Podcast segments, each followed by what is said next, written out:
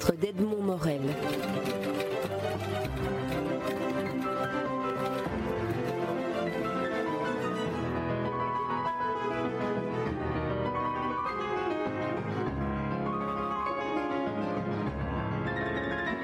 Bernard Pivot, vous publiez votre dernier livre en date, Les mots de ma vie, aux éditions Albin Michel. Alors, c'est une forme d'autobiographie dans laquelle vous êtes lancé.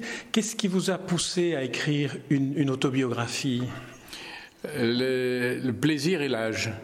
Euh, on met l'âge en ordonnée, en abscisse, et puis le plaisir en ordonnée ou en abscisse, et puis les deux lignes se rencontrent, et il y a un moment, ça, euh, ça, donne un livre, et ce livre, c'est celui-ci. Je pense que j'aurais pas pu l'écrire il, il, y a trois ans, et je, je pense que j'aurais plus le j'aurais pas eu le courage de l'écrire il y a trois ans, et je pense que je n'aurais plus le plaisir dans deux ans ou trois ans de l'écrire. Donc voilà, c'est la rencontre d'un moment et d'une envie. Alors vous avez choisi la formule euh, du dictionnaire des entrées. Est-ce que c'était parce que c'était un, exercice qui vous permettait de renouer avec le goût des mots que vous nous dévoilez ici, qui a anticipé le goût de la lecture, le goût des dictionnaires que vous Oui, il y a deux raisons. La première, c'est parce que j'ai euh, quand j'étais pendant la guerre, j'étais dans un petit village où un des rares livres que je pouvais consulter et lire, c'était une vieille édition du Petit Larousse. Donc j'ai appris à aimer les mots avant euh, d'aimer la littérature. J'ai lu un dictionnaire avant de lire des romans. Et puis donc c'est une sorte de petit clin d'œil à l'enfant que j'ai été il y a bien longtemps. Et puis le, la deuxième chose, c'est que je crois que le, dictionnaire euh, restitue bien le, désordre, le travail désordonné de la mémoire.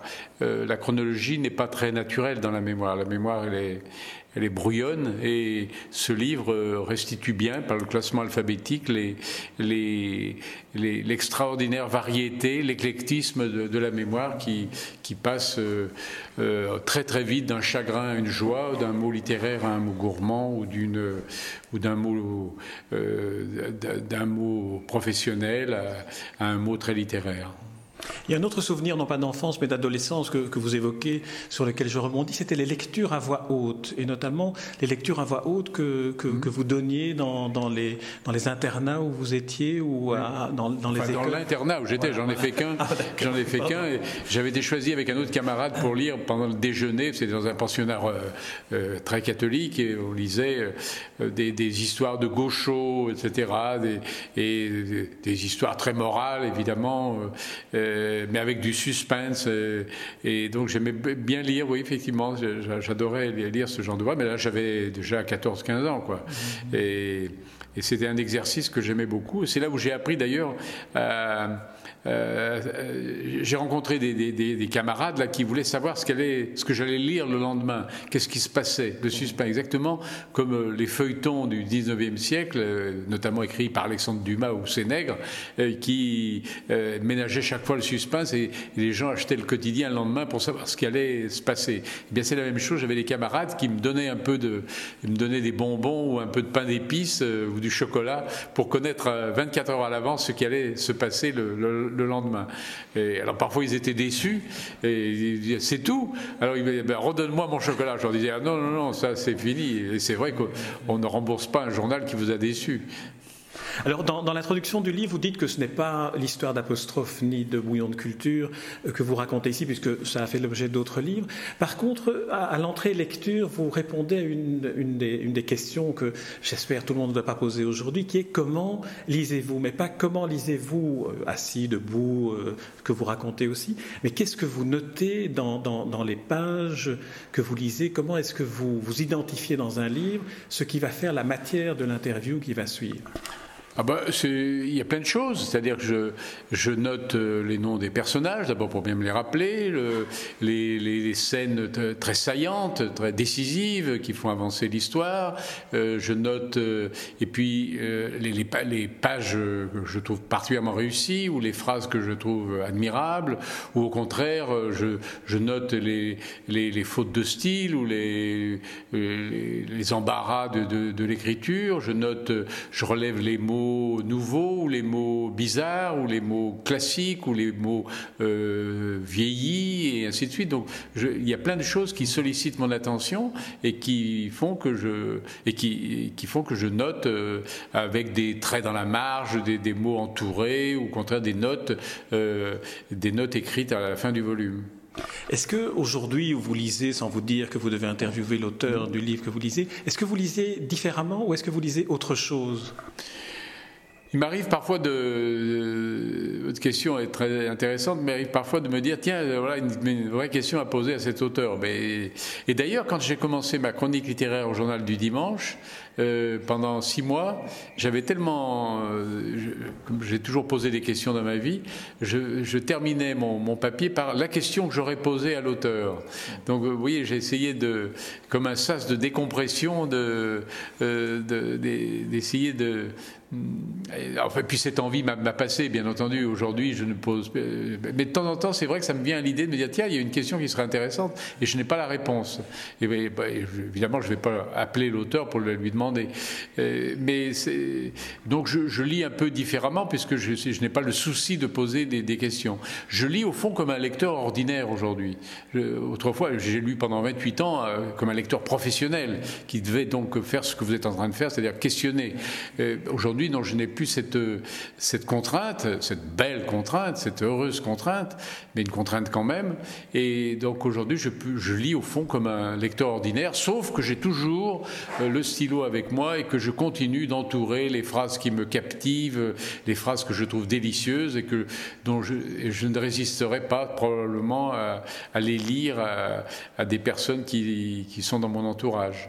Et donc on retrouve le lecteur enfant, adolescent, et on retrouve l'esprit de l'escalier que vous parliez aussi, hein, qui est vraiment la, souffrance totale du journaliste littéraire, enfin du journaliste tout court. Je bah oui, parce qu'après une émission, je dormais bien avant, mais je dormais toujours mal après, parce que euh, se passe ce qu'on appelle l'esprit d'escalier, qui fait qu'on revient sur les questions que j'avais posées, les réponses que j'avais obtenues, et j'en ai jamais totalement satisfait.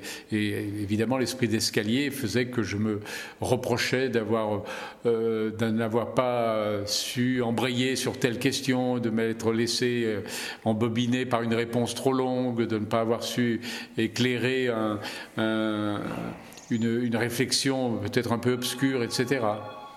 C'est vrai que quand, on écrit un livre comme un dictionnaire, on s'attend aussi à ce que le lecteur aille piocher, ne fasse pas une lecture euh, continue, un peu comme la mémoire. Oui, et ça, je regrette de ne pas l'avoir dit dans mon avant-propos, de dire lisez ce livre comme un roman, euh, plutôt que de piocher dedans, parce que ce que je trouve intéressant, c'est précisément le, euh, la succession des mots qui n'ont aucun rapport les uns avec les autres et qui montrent chaque fois une, une une, un vis, qui, m'éclaire d'une manière différente à chaque fois. Alors que si on va chercher tous les mots qui se rapportent, euh, disons, à ma vie intime d'abord, parce que ça c'est la curiosité, ou, des mots qui se rapportent euh, à la gourmandise, il y en a, quelques-uns, sur la cuisine lyonnaise notamment. Alors les gens n'ont pas cette, impression de, justement, cette impression que j'évoquais en parlant de la mémoire, c'est-à-dire cette impression de désordre, d'éclectisme, de, de curiosité qui part dans tous les sens.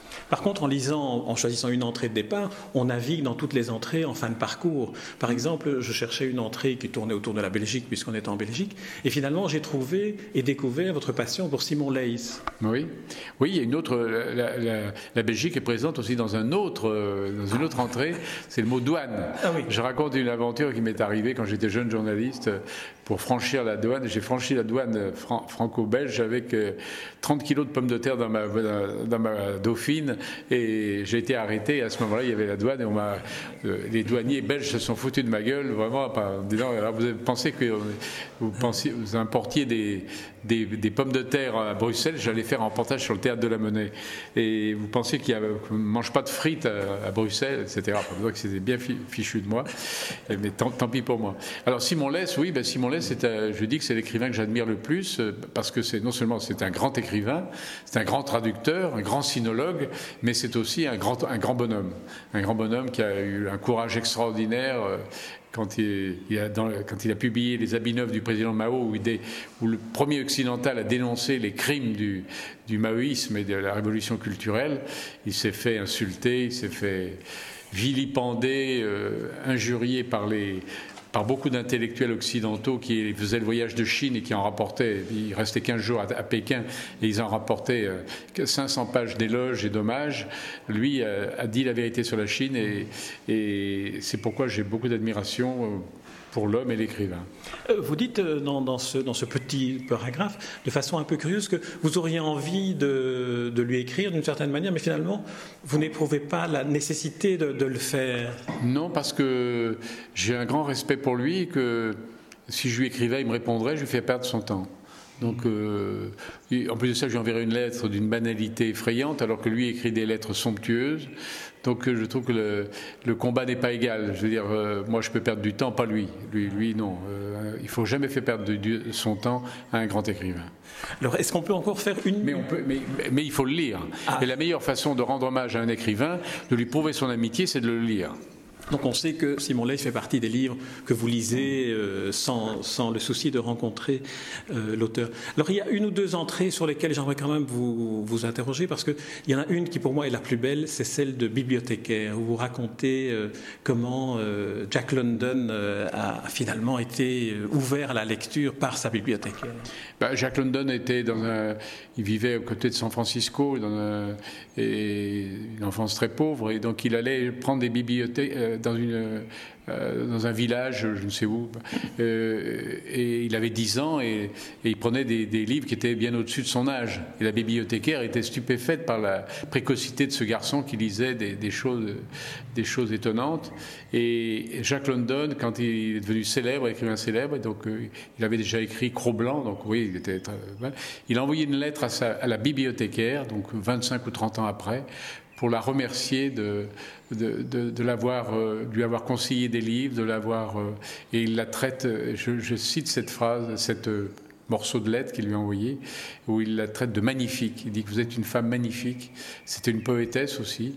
Et je trouve que tous les bibliothécaires, qui sont des gens très méritants, euh, aimeraient certainement recevoir une lettre d'éloge 20 ans ou 25 ans après d'un jeune, d'un petit garçon qui est devenu un grand écrivain. Est-ce que d'une certaine manière, dans la position que vous occupiez à Apostrophe ou à Bouillon de Culture, vous n'avez pas été aussi une sorte de bibliothécaire pour, pour tous ceux à qui vous avez donné le goût et la curiosité de lire? Eh Écoutez, je peux vous faire une confidence. Tout à l'heure, à la gare du Nord, a un monsieur de, est venu me voir, un homme très massif, qui m'a dit voilà, je suis un ouvrier métallurgiste, et grâce à vous, grâce à vous, à Apostrophe, et grâce au Ciné-Club et à Claude Jean-Philippe, eh bien, j'ai pris goût à la culture et, vous m'avez sauvé. J'ai trouvé ça formidable.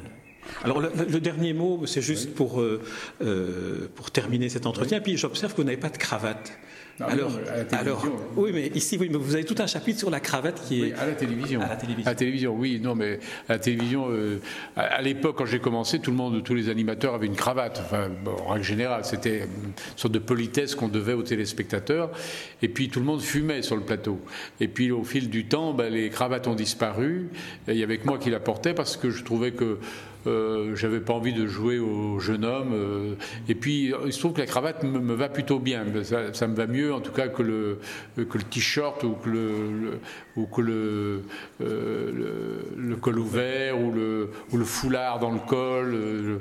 donc tout ça, quand je me mettais, à un moment, il y a eu la mode du foulard dans le, dans le col. J'avais l'air d'un pélican qui n'avait pas rentré son jabot. C'était épouvantable. Donc, j'ai gardé la cravate envers et contre tout à la télévision. Et puis, euh, et puis, euh, évidemment, les dernières émissions de Bouillon de Culture, plus personne ne fumait parce que c'était devenu interdit. Voilà. Et euh, quand vous voyez les cravates que vous avez portées maintenant, on vous dit quand même le temps passe de manière parfois un peu, un peu souriante aussi. Oui, ben, par exemple, pour l'émission Empreinte, j'ai regardé beaucoup des, extraits des émissions et parfois j'avais des cravates. Certaines étaient bien et puis d'autres étaient absolument ridicules. Je me disais, mais comment j'ai pu porter ce morceau de tissu autour du cou? Voilà, mais ça, c'est l'évolution de la mode. Et, on trouve souvent ridicule ce que l'on a adoré 10 ans, 20 ans ou 30 ans auparavant. Qu'est-ce que vous lisez aujourd'hui, ces temps-ci ah ben, Je lis, euh, je vais bientôt lire pour l'Académie Goncourt. Donc, euh, dès début juin, je vais m'y mettre, euh, recevoir 150 romans à lire. Donc, juin, juillet, août, ça va être l'enfer, mais un, un, enfer délicieux. Et puis, sinon, je suis critique littéraire au Journal du Dimanche, donc je lis toujours un ou deux livres par semaine. Très bien. Bernard Pivot, je vous remercie pour cet entretien et aussi pour ce, livre, Les mots de ma vie, paru chez Albin Michel, Bernard Pivot de l'Académie Concours, comme ça figure sur le titre. Merci Bernard Pivot. Merci.